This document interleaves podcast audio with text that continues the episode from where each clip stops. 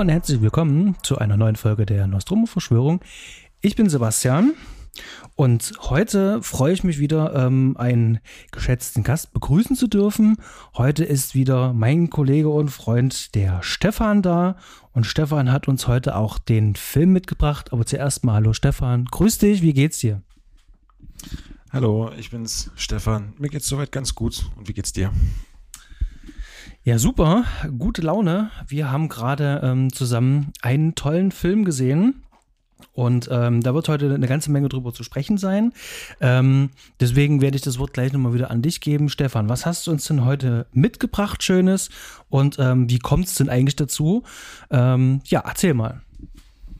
Ja, ähm, ich habe den Film äh, The Verdict mitgebracht mit äh, Paul Newman in der Hauptrolle. Und äh, wie ich dazu gekommen bin, ähm, ja, ist durch ein Fachbuch, was wir jetzt mittlerweile beide lesen. Äh, das ist das äh, Fachbuch äh, Story, die Prinzipien des Drehbuchschreibens von dem geschätzten Robert McKee. Und äh, da dieses Buch ähm, auf Platz 92 der weltbesten Drehbücher überhaupt äh, liegt, ähm, war das natürlich auch klar, dass das in diesem Buch äh, beschrieben wurde.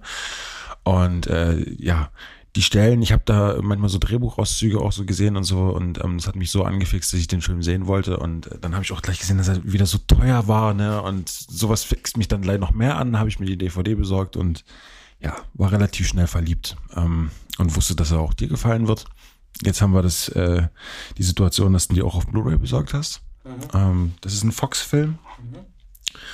Von 1982 und ähm, ja, ein, ein sehr, sehr äh, effektiv äh, gestalteter ähm, Film aus den 82er Jahren. Und äh, ja. Ja, super, danke dir, Stefan.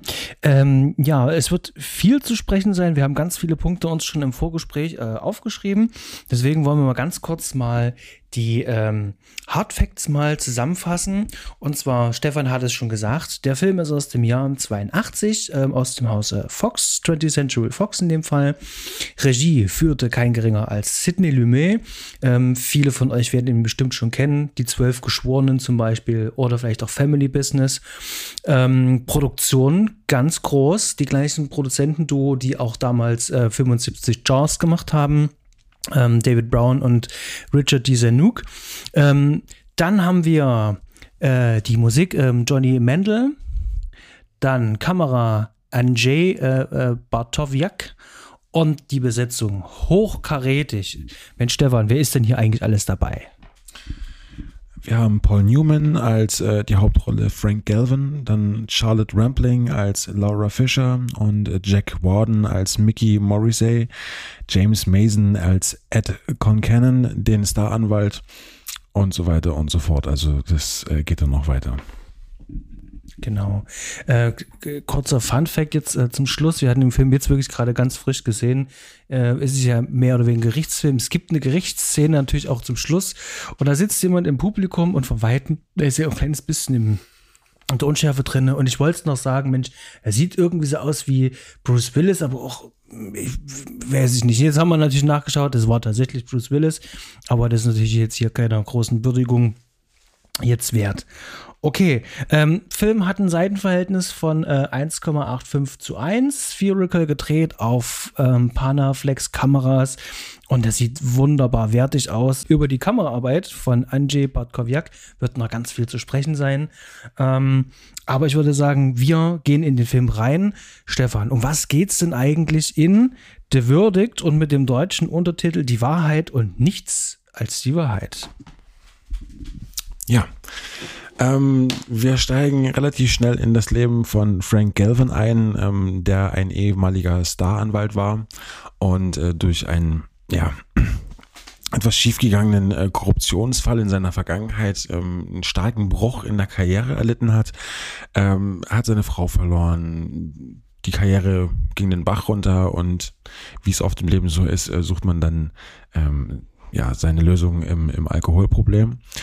Und äh, er ist einfach ein abgebrochener, ähm, wie, wie sagt man dazu, Anwalt, der eigentlich nur noch äh, Nachlässe äh, ver verwalten möchte und selbst das funktioniert nicht. Ähm, sein, sein Büro ist nur noch Kraut und Rüben und ähm, er hat einfach minus Geld im, in der Tasche und äh, hat aber so einen kleinen Fall zugesteckt bekommen von seinem äh, guten äh, Freund, der sehr, sehr loyal ist, der Mickey. Und äh, das ist ein Mandat, geht es darum, dass eine junge Frau äh, in, in, in einem christlichen Krankenhaus bei der Geburt, ähm, es gab einen Zwischenfall und der hat dazu geführt, dass diese Dame, diese junge Dame bei der Geburt ins Koma fiel. Und ähm, ja, die Ärzte und die Verantwortlichen und das Krankenhaus, äh, das dort dahinter hängt, ähm, das gehört der Ärzte-Diözese und dementsprechend ist da viel ähm, Macht und Geld äh, im Spiel. Man hat sich auf jeden Fall gut ausgerüstet mit erstmal einem ganzen Packen Geld und äh, weiterführend dann auch äh, einem, einem, einem einem Büro voller Staranwälte, äh, die das Ganze klären sollen. Und eigentlich sind sich alle schon sicher, wie dieser Fall ausgehen wird. Ähm, denn die Regel sagt ja in dieser Welt, äh, hol dir doch bitte einfach nur das Geld aus der Einigung ab. Mhm. Dann wird nicht mehr drüber gesprochen, niemand erkennt die Wahrheit und alle sind zufrieden und äh, das Krankenhaus kann so weitermachen wie vorher auch. Und das ist genau die Stelle, an der man einsetzt. Ähm, wichtig zu sagen, auf jeden Fall, das fand ich sehr, sehr beeindruckend. Ähm, das kommt durch, indem dieser Freund Mickey ihn dann irgendwann mal trifft in einem total abgerissenen äh, Büro. Und äh, man merkt, dass er diesen äh, Fall sogar schon eine ganze Weile hat und dass er ihn sogar vergessen hat, äh, dass er sich noch nicht mal drum gekümmert hat. Und dann geht's los. Genau. Wir haben hier auch eine sehr schöne Figurenzeichnung und zwar von Anfang an das wird uns durch ganz viele Sachen wird uns das klar gemacht. Äh, ganz besonders die Kameraarbeit ist hier vorzuheben und vor allen Dingen auch ähm, die Regiearbeit. Ähm, Sidney Lumet, ähm, der bereits ja schon die zwölf Geschworenen äh, inszeniert hat. Äh, wir wissen, was er aus einem Raum machen kann und mit Menschen, die in diesem Raum sind und wie er Blicke lenken kann, äh, läuft hier zu einer Höchstform auf und äh, kann das eigentlich hier schön aus dem Ärmel schütteln. Ähm, Paul Newman wird verdammt gut gespielt, also diesen, diesen Alkoholiker nimmt man ihm ab, also beim ersten wie beim zweiten Mal schauen, ähm, konnte ich super einsteigen äh, und fand es nicht aufgesetzt. Ähm, ich weiß nicht, ähm, wie es dir geht, ähm, also gerade beim Thema Alkoholismus sehe ich da immer ganz viel ähm, ähm, das ist meistens immer sehr drüber oder aufgesetzt wirkt. Hier hatte ich das Gefühl, ähm, ähm, das ist, hat was Selbstreflektives. Also er nimmt sich ja selber auch als, als, als, als Trinkender ja halt auch wahr. Also ähm, das ist eine andere Form von Alkoholismus, die trotzdem jetzt nicht, äh, nicht gravierend ist, aber ähm, es ist wie noch ein ähm, laufender Prozess halt. Ähm, ich fand das wirklich sehr gut und auch diese ganzen Figurenkonstellationen, gerade auch am Anfang, wie uns äh, ähm, sein Leben auch gezeichnet wird, effektiv. In unter fünf Minuten wissen wir schon Bescheid. Und ähm, da sind wir bei einem unserer wichtigsten Themen für heute, für dieses Gespräch, nämlich das verdammt effektive und sehr gut ähm, geschriebene Drehbuch. Ähm, an der Stelle müssen wir hier mal den David äh, Mamet mal äh, hervorheben. Ähm, er war jetzt auch nicht äh, äh zu Unrecht für einen Oscar nominiert. Ähm, und das beschäftigt mich, äh, als ich den Film gesehen habe, bin ich natürlich genauso wie äh, äh, du, Stefan, da rangegangen mit, ähm, okay, wenn das von Robert McKee, äh, äh, nicht Robert McKee, doch Robert McKee ähm, so sehr geschätzt wird und auch zitiert wird, ähm, hat man schon eine hohe Erwartungshaltung. Das heißt also, man schaut natürlich ganz besonders auf die Mechanismen, die dahinter sind. Und beim ersten Mal war es wirklich so, der Film hat mich komplett eingesogen und ich habe nicht darüber nachgedacht. Im Nachhinein schon, aber der Film ist halt wirklich super geschickt. Ähm, die Fährten, die er uns auslegt, ähm, die ganzen Spuren, ähm, das ganze Worldbuilding, ähm, äh, das so gekonnt zu verstecken, dass wir immer noch der Story folgen können, ähm, das macht Spaß. Ja, und da komme ich dann nochmal äh, zu diesem Anfangspunkt, als sein Kumpel Mickey ihn be besucht und die in diesem äh, total zerfledderten Büro sitzen. Ähm, äh, was macht dieses Drehbuch so einzigartig, dass einfach diese gestochen scharfen Dialoge halt, jeder einzelne Satz ist so perfekt durchdacht ähm, nichts zu viel, nichts zu wenig und in jedem Satz steckt so viel Information. Ja, es ist, äh, als die beiden da in, auf diesem, in diesem Büro sitzen, wie du schon sagst, drei Minuten, nicht mal drei Minuten sind vergangen und du weißt so viel über die Welt, in der die beiden leben und die sie hinter sich gebracht haben, halt so und was vermutlich so vor ihnen liegt und was auch ihre Depression ausmacht. Genau. Ähm, der Film arbeitet sich gefühlt schnell voran, aber eigentlich lässt es sich sehr viel Zeit, seine ganzen Figuren aufzustellen, uns zu zeigen, die Fallhöhe ähm, auch aufzubauen, die äh, sich ja auftun wird, äh, damit der Film ja auch ein ordentliches Gewicht bekommt. Und diese ganzen Mechanismen, die dahinter sind, jetzt beim zweiten Mal, hat man eigentlich schon wahrnehmen können oder gesehen. Also sie, sie liegen offen da. Und trotzdem macht der Film nichts anderes außer einem gefallen wollen. Also Lumet ist, ist sich dessen bewusst, was er hier tut. Das ist hier ganz, ganz, ganz klar abgefilmt. Das ist ganz klar konzipiert. Ähm, und ich muss es wirklich hervorheben, immer dann, äh, ähm, wenn, wenn, wenn der Film sich selber erklärt im Film, ohne dass ich merke, dass es jetzt eine Erklärung ist, um irgendwelche Plotholes oder sonst irgendwas zu verbergen, dann ist das ziemlich gut. Also das ist ähm, äh, gerade bei so einem Film mit einer komplexen Handlung, ähm, er hat viel Dialog, aber er macht auch sehr viel über Bilder. Es gibt noch ein paar Schlüsselszenen, über die noch zu sprechen sein wird. Ich sage jetzt hier bloß ähm, Flugzeugticket. Ähm, es gibt ganz viel, ähm, was der, äh, äh, was der Film sozusagen nonverbal schafft. Das, ähm, das finde ich halt wirklich richtig gut. Und Lumet schafft das, ähm, ganz besonders, ist ein Punkt, den ich mir aufgeschrieben habe. Das ist ein Film der Reaktion. Das heißt also, wenn der Film kommuniziert mit uns, dann immer über die Reaktion der Schauspieler untereinander. Da kommen wir nochmal mit ein. Ähm, jetzt nochmal äh, Frage wirklich so ähm, äh, zur Geschichte, zum, zum, äh, zu den ganzen Figuren. Ähm, Gerade der Gegenpart, gespielt von James Mason. Anmerkung finde ich übrigens äh, überragend. Also ich finde es wirklich sehr gut und wie er es spielt und vor allem dieser clevere Schachzug, ihm am Anfang sozusagen als äh, den Fürst der Finsternis auch vorzustellen. Also wir, wir, wir gehen schon mit einer Erwartungshaltung halt auch mit rein. Ähm, jetzt hier äh, nochmal an dich so die Frage. Ähm, hat das alles für dich funktioniert? War das äh, äh flüssig? Hat es irgendwo bei dir gehakt? Ähm, ich würde da gerne nochmal nachbohren wollen. Das kann ich ganz klar erklären. Ich bin da auch ehrlich, ich habe den Film zu Studienzwecken gekauft und auch bin auch so rangegangen, ähm, dass er jetzt mit äh, zu einem meiner Lieblingsfilme gehören muss. So, das habe ich ehrlich gesagt so nicht ahnen können. Ähm, laut Robert McKee ist es ja ist, ist ein Erlösungsplot. Ne? Wir haben da einen Menschen, der ähm, alles hatte, alles verloren hat und vor allen Dingen gerade kurz davor ist, seine Seele endgültig am Kleiderbügel abzugeben. So. Und ähm,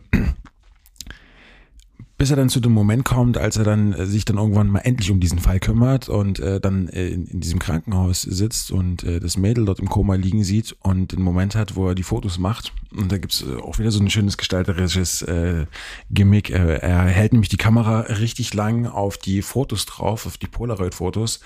Und man kann zusehen, wie sich diese Bilder entwickeln aus dem Weißen heraus, was auch noch sehr, sehr krass ist, weil, ne, wie sich das ja offensichtlich im, im Koma äh, auch anfühlen muss, ist alles viel hell und so. Ähm, und da merkt er, dass er kurz davor ist, ähm, seine Seele für ein bisschen Geld endgültig abzugeben. So, und ähm, das sagt ja auch dieser, dieser Lösungsplot aus. Und ab dem Moment äh, findet er sich wieder und äh, findet auch durch die ganzen Provokationen, die er, äh, denen er sich ausgesetzt sieht, ähm, wird er ja immer kräftiger wieder. Ne? So er hat dann irgendwann auch gar keine Kraft und gar keine Zeit mehr für den Alkohol, weil er muss sich konzentrieren, er muss abliefern halt. Ne? Und Fazit, ja, es hat wunderbar funktioniert. Ähm, es ist äh, ja bilderhaft. Sehr schön. Ähm, ich würde gleich das mal aufgreifen, äh, was du jetzt gerade gesagt hast. Ähm, äh, du sprachst gerade ähm, von der Bildgestaltung, ähm, gerade das mit äh, den Polaroids zum Beispiel. Ähm, was mir bei der Bildgestaltung äh, ganz besonders aufgefallen ist bei diesem ganzen Film, ähm, der Film atmet ja wirklich durch diese Kamera ja ganz besonders. Das wird natürlich begünstigt durch ein wahnsinnig effektives Setdesign. Aber der Kameramann weiß hier ganz genau, von wo er aus was wie filmen muss. Und wir haben es hier einen Film zu tun, der ist halt einfach weitwinklig. Und ähm, er muss es auch teilweise sein. Er muss uns die Perspektiven gehen, äh, äh, geben, die verschiedenen. Und er muss vor allen Dingen auch ähm, diese, diesen, dieses, ähm, äh, diesen verlorenen Moment des Hauptdarstellers. Er ist ja auch verloren in der Geschichte. Ähm, er findet sich selber, er ist ja zerrüttet, sein ganzes Leben ist ja über den Kopf geworfen, ähm, versucht sich selber in dieser Geschichte, die eigentlich, wenn es vor Gericht kommt, ausweglos ja für ihn ja scheint, äh, zumindest nachdem sein Hauptzeuge ja wegfällt, aber das erfahren wir relativ schnell, ähm, brauchen wir natürlich auch ein stilistisches Mittel, um das noch zu verstärken. Der Wahl auf ähm, äh, konstant und ganz viele äh, Weitwinkellinsen wird natürlich auch ähm, ganz klar ähm, ähm, äh, äh, logistischer Natur sein, also gerade Gerichtsszenen, ähm, da möchte ich schon viel weiter haben, aber auch dieses ähm, zentrierte, diese zentrierte Kamera ähm, und vor allem die, die, die Blickgestaltung, wie Lumet das halt macht, wie er mit uns spielt, das äh, ähm, gerade durch das Sitzen und Stehen, dieses Gefälle, ähm, ich habe es gerade bei Verhörszenen immer wieder gesehen, ähm, Mason wird von unten angeschnitten, also er ist uns erhaben. Das heißt, wir haben sozusagen eine untersichtige äh, Sicht. Und die Reaktion äh, wiederum auf den, der am Zeugenstand zum Beispiel sitzt, der dann sitzt, ist aber neutral. Also der ist nicht aufsichtig. Und das ist, ähm, hier lenkt er sozusagen ganz klar unseren Blick. Und ich finde das äh, äh, spannend, wie dann eben halt. Ähm, sich das große Bild äh, zusammensetzt. Also die, die, die, die Kamera schafft ähm, ganz viel Isolation, die schafft aber auch ganz viel Distanz. Und das mit einem Weitwinkel. Und Weitwinkel, du weißt es ja, ist ja eigentlich recht dicht bei uns dran. Und Nähe. Indem er dann auch noch, also ich weiß nicht, ob dir das aufgefallen ist, das hat er mindestens zwei, drei Mal gemacht, indem er dann halt, und die haben auch ein Zoom-Objektiv dann verwendet und haben die Brennweite auch verändert halt, ne? Und äh, das ist, das ist auch so eine Mechanik, die ist mir irgendwann aufgefallen äh, oft ist am Anfang der Szene verliert er, ist er verloren in der Totale und je mehr er sich über den Dialog an die Figuren heranarbeitet, umso mehr geht der Regisseur mit der Kamera auch an die Figur heran.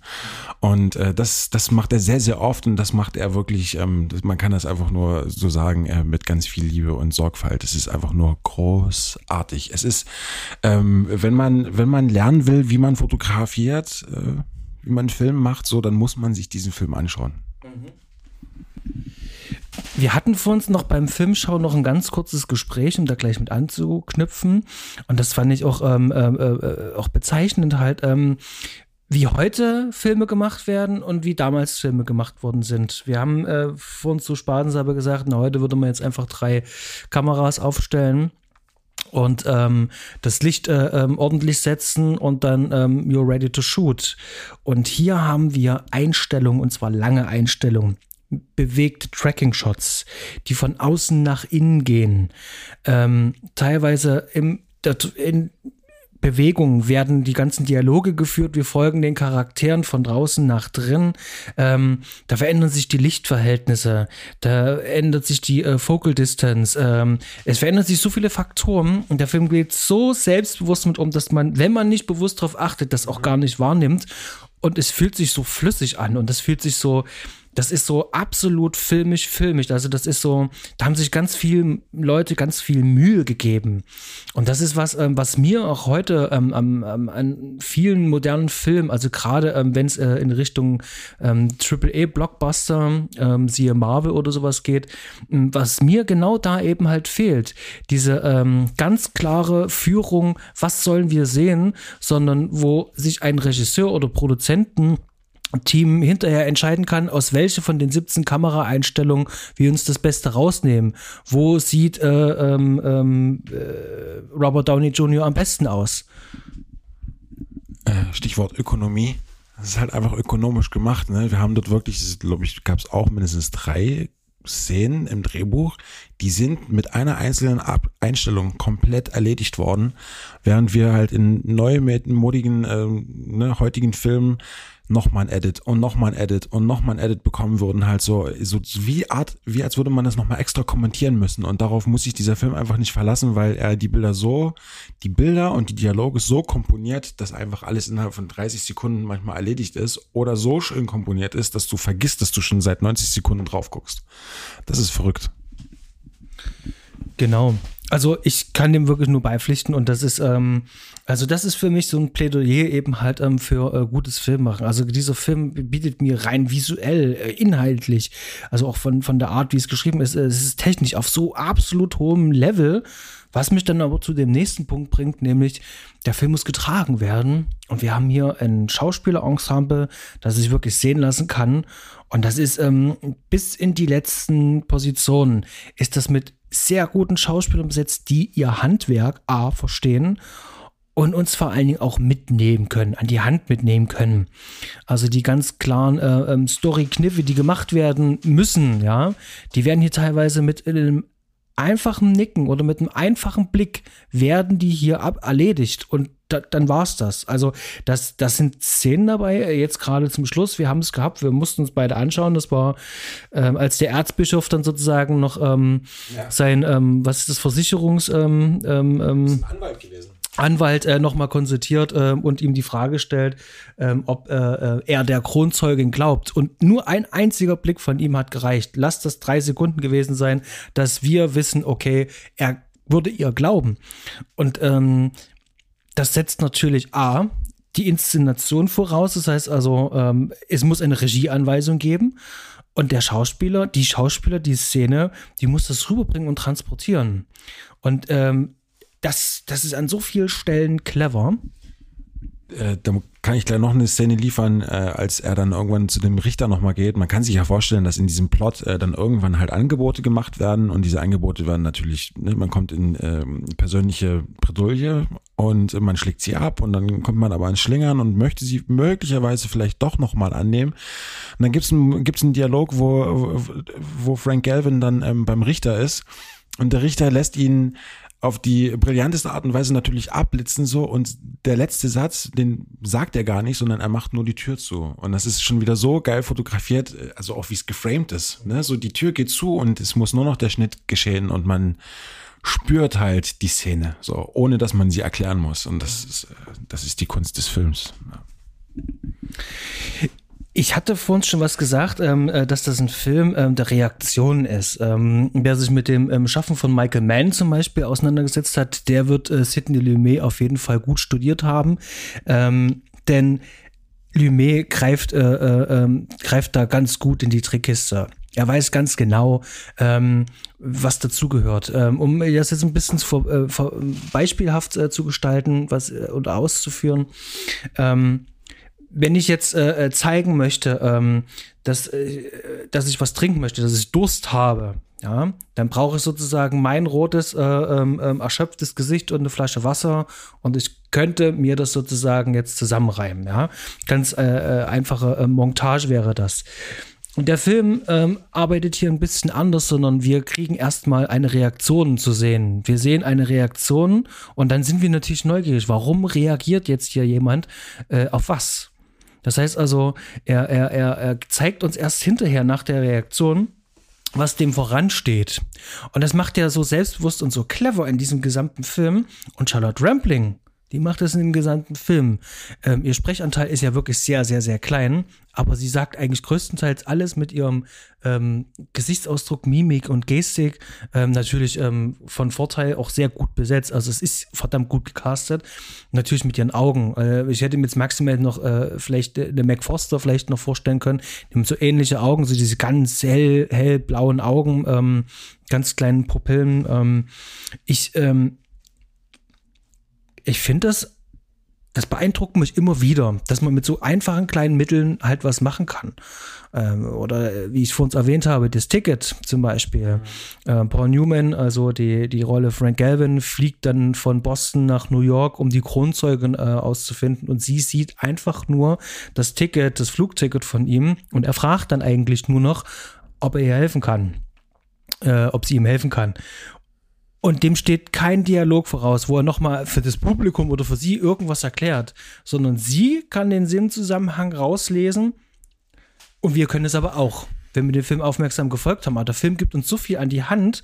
Ähm, ja, und das ist ja auch dieser Suspense-Moment, den man einfach irgendwie mittlerweile so sehr vermisst halt, weil man irgendwie dabei bleibt. Man weiß, also ne, das ist ein Umschnitt, man hat eine neue Szene, sie ist auf einmal weg, aber man erwartet dass sie in irgendeiner Form kommen muss und äh, dementsprechend wird man dann auch belohnt. Und das ist das, was, was an diesem Drehbuch einfach so sehr viel Spaß macht. Weil wir wollen, glaube ich, auch noch nie so viel von diesem, äh, von der Geschichte vorwegnehmen. Ne? Man kann sich ja vorstellen, wie es läuft.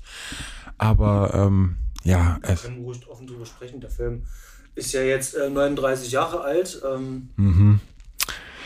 Ja, sie kommt dann auf jeden Fall irgendwann ins Gerichts, äh, in den Gerichtssaal und äh, lässt auf jeden Fall alle Anwesenden äh, gehörig schwitzen. Genau, und es kommt dann so, wie es halt auch kommen muss. Ähm, sie macht dann halt ihre große äh, Aussage. Selbstverständlich geht es ins Kreuzverhör. Äh, Mason darf nochmal auffahren, kommt selber aber auch ins Schwitzen. Nur damit dann am Ende ähm, diese Kronzeugin als solche mit ihrer Aussage abgelehnt wird. Ähm, ich glaube, das ist so, ähm, wenn man von Schwachstelle sprechen kann in diesem Film, wohl wahrscheinlich ähm, die Schluss, in, in der Schlussszene so das einzige schwache Moment, denn es wirkt ein kleines bisschen gekünstelt ist aber nicht minder schlecht, denn der Richter muss das Ganze ablehnen. Ja, also es äh, gibt äh, einen von diesem Anwaltsteam, der losgeht und irgendwo einen Fall findet. Ja, normalerweise müsste das vertagt werden, es müsste geprüft werden, aber hier wird es in dieser einen äh, äh, äh, äh in dieser einen Verhandlung jetzt gerade alles hier gleich abgebügelt und die Zeugin wird hier abgelehnt. Und ähm, das ist jetzt sozusagen so ein dramatisches Mittel. Das heißt also, wir haben jetzt sozusagen schon den kompletten All is Lost Moment. Es geht nichts mehr. Ja, das ist tatsächlich ist wirklich ein Schwachpunkt, weil das lässt den Richter auch in dem Moment halt fast schon zu hart lächerlich wirken. So, das Problem hatte ich auch, aber ähm, das ist am Ende des Tages nicht so das Problem. Denn das Schöne ist, äh, dass äh, die, das Zeichen funktioniert und das Zeichen ist einfach nur die, äh, die, die Geschworenen, die sind ja jetzt in der Situation, dass sie diese ganze Aussage und diese ganzen Beweise, die jetzt neu vorliegen, halt komplett ignorieren sollen. Und das macht es ja so wahnwitzig. Weil wenn man sich dann vorstellt, man gehört selber mit dazu und da kommt wieder, kommt wieder die Bildgestaltung. Die Bildgestaltung ähm, lässt einen oft das Gefühl geben, dass man mit drin sitzt, dass man mit dazugehört. Und gerade auch am Ende, als er seine Schlussplädoyer äh, hält, ähm, gibt es so eine schöne Ausleuchtungsszene. Ähm, da sitzen manche der Anwesenden im Raum sitzen im Schatten und manche sitzen im, äh, im Licht was reinfällt. Und das, äh, das kommentierend diese Situation des Films auch einfach so wunderbar, nämlich, dass ja jetzt jeder seine eigene Entscheidung treffen muss. Und die müssen auf jeden Fall ihre Menschlichkeit entscheiden lassen. Und das äh, wird dann zum Ende auf jeden Fall passieren. Genau, also dieses äh, Happy End zum Schluss, wenn man da von Happy End sprechen kann, ähm, ist dann sozusagen halt alles klar. Wir haben das wirklich geschafft. Also nach All is Lost kommt dann wirklich nochmal ein ähm, äh, dieses versöhnliche Ende. Und es sollte eigentlich ursprünglich ähm, eine andere Version geben. Frank Galvin kommt aus dem Gerichtssaal raus, läuft durch viele lange Korridore an vielen Menschen vorbei und ist sozusagen verloren in diesen ganzen Menschen, in diesen ganzen Räumen, ähm, weil er sich verloren hat. So haben wir jetzt ein anderes Ende, nämlich, ähm, wie sich auch in dem Film rausgestellt hat, äh, ist die Laura in dem Film ähm, eine Komplizin äh, ähm, der gegnerischen Anwälte von James Mason hier verkörpert. Ähm, sie horcht ihn hier immer halt aus. Ähm, und jetzt zum Schluss, äh, die beiden sind nun zerstritten. Ähm, Gibt es eine Szene, wo sie ähm, versucht, bei Galvin anzurufen, der geht nicht ran und dann blendet es in schwarz aus. Also unversöhnlich endet jetzt hier dieser Film. Ähm, und da muss ich sagen, also ich finde das Ende natürlich, wenn das so offen ist, ich finde das immer, immer sehr gut. Es ist aber auf eine äh, sehr unschöne Art und Weise ähm, äh, unversöhnlich, äh, wenn man das so, so formulieren kann. Ich hätte es irgendwie cooler gefunden, wenn er, also ich persönlich, mir hätte es wirklich besser gefallen, hätte man ihn wirklich verloren in diesen ganzen Gerichtsgebäuden, diesen ganzen Menschen alleine gesehen, weil was hat er denn am Ende gewonnen? Ja, das Leben von, von, von, von, von, von seiner Mandantin, ja, es ist ist, ist verloren. Also sie wird bis zu ihrem Lebensende im Koma liegen, von Maschinen beatmet werden und äh, die Familie muss leiden. Das kann kein Geld dieser Welt kann das ja lindern. Und er ist sich ja auch im Verlauf des Films ja auch darüber bewusst geworden. Das weiß er eben halt auch. Von daher ist das ja eigentlich kein, kein wirkliches Happy End oder gutes Ende. Und ähm, manchmal habe ich so das Gefühl, dass der Film so gerade so mit, und wir möchten ganz gerne noch die Summe jetzt noch erhöhen, ja, äh, die, die, die Klage, die Schadensersatzsumme von 210.000 auf, ich weiß nicht was halt. Was genau, das lassen sie ja dann auch noch offen. Ähm, da kriegt es dann halt so ein kleines bisschen Geschmäckle dann eben halt, welche Richtung soll das eigentlich gehen. Es wird glücklicherweise offen gelassen, das ist wiederum das Gute. Er zeigt uns nicht die Richtung, was gut ist. Und dann hätte ich aber das Ende tatsächlich besser gefunden, wenn er in diesem Gerichtsgebäude verloren ist eben halt. Weil hat er wirklich was gewonnen? Das ist die richtige Frage, denke ich. Oder wie siehst du das? Ich denke ja. Ich denke ja, denn ähm, das habe ich auch ja vorhin schon angedeutet. Ähm, man merkt, wie er wieder gesundet im Verlauf der Gespräche. So, und das ist, glaube ich, das, was er gewinnt. So. Ähm, er gewinnt sich selbst wieder. Und äh, am Ende des Tages ist es ja nur gut, weil ich meine, ja, du kannst das nicht ändern, es ist richtig, aber so oder so, ob sie jetzt nicht gewonnen hätten oder so, das Mädel würde trotzdem im Koma liegen. Aber am Ende des Tages hat er sich für das Richtige entschieden. Und das hat ja auch noch dafür gesorgt, dass er am Ende nicht nur sich selbst gewonnen hat, sondern auch noch mehr von dem, ja, doch recht überflüssigen Geld äh, noch mehr davon bekommt, als er eigentlich am Anfang gedacht hat. Und dementsprechend ist es eigentlich für ihn, ja, ein neuer Ausgangspunkt, ne? Neuer Payoff, eigentlich. Mhm. Und deswegen finde ich es eigentlich richtig. Sehr schön. Ähm, ich habe tatsächlich jetzt nicht mehr so viel zu sagen, denn wir sind ähm, voll des Lobes, was diesen Film betrifft. Ähm, wir sind sehr angetan und ähm, es war jetzt tatsächlich jetzt nicht äh, ähm, äh, so einfach, äh, eine vernünftige deutsche Version zu bekommen. Mit vernünftig meine ich, also in meinem Fall, ich hätte sie gerne als Blu-ray. Ähm, Stefan hatte sie sich als DVD gekauft, äh, gebraucht. Ich habe sie mir jetzt neu gekauft. Das ist die Fox-Variante. Ähm, 20 Euro aktuell, wenn man sie kauft. Selbstverständlich bekommt ihr die auch ähm, äh, aus Großbritannien. Da ist sie äh, ein kleines bisschen günstiger ähm, aber nicht wirklich viel. Also irgendwas zwischen 15 bis 20 Euro müsst ihr auf jeden Fall einplanen.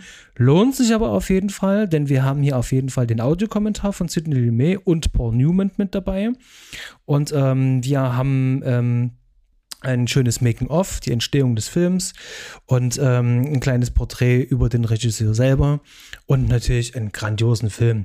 Bildqualität ist absolut super. Also hier ist äh, alles äh, toll. Wir waren jetzt auch gerade die ganze Zeit nebenbei noch auf Filmgrab. Das verlinken wir euch wieder unten drunter. Da könnt ihr ein bisschen in den Film mit reinschauen, wie gut dieser Film eigentlich fotografiert ist.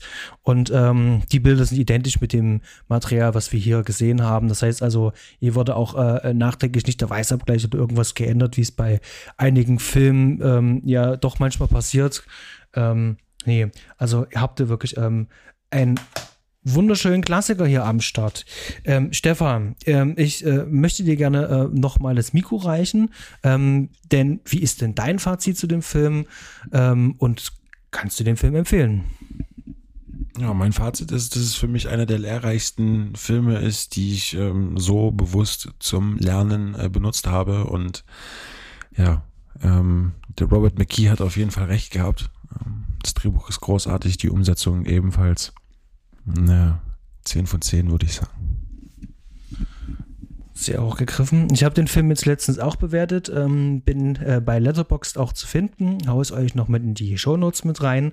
Von mir hat äh, der Film 4,5 von 5 bekommen und ein Herzchen. Allerdings jetzt äh, fernab jetzt von äh, Bewertung. Ähm, der Film ist tatsächlich sehenswert und wie du es auch schon gesagt hast, und das, ähm, ähm, wer Film verstehen möchte, wer ein bisschen ähm, was äh, äh über die Mechanismen verstehen will und dabei trotzdem einen guten Film äh, sehen möchte, der schaut sich den Film ein. Und ähm, ansonsten ähm, ein sehr starker Gerichtsfilm. Also gerade in den 80ern gab es ja noch äh, viele Gerichtsfilme. Mir fällt jetzt nicht zuletzt noch ein, äh, ein Richter sieht rot, äh, der ein Jahr später noch kam.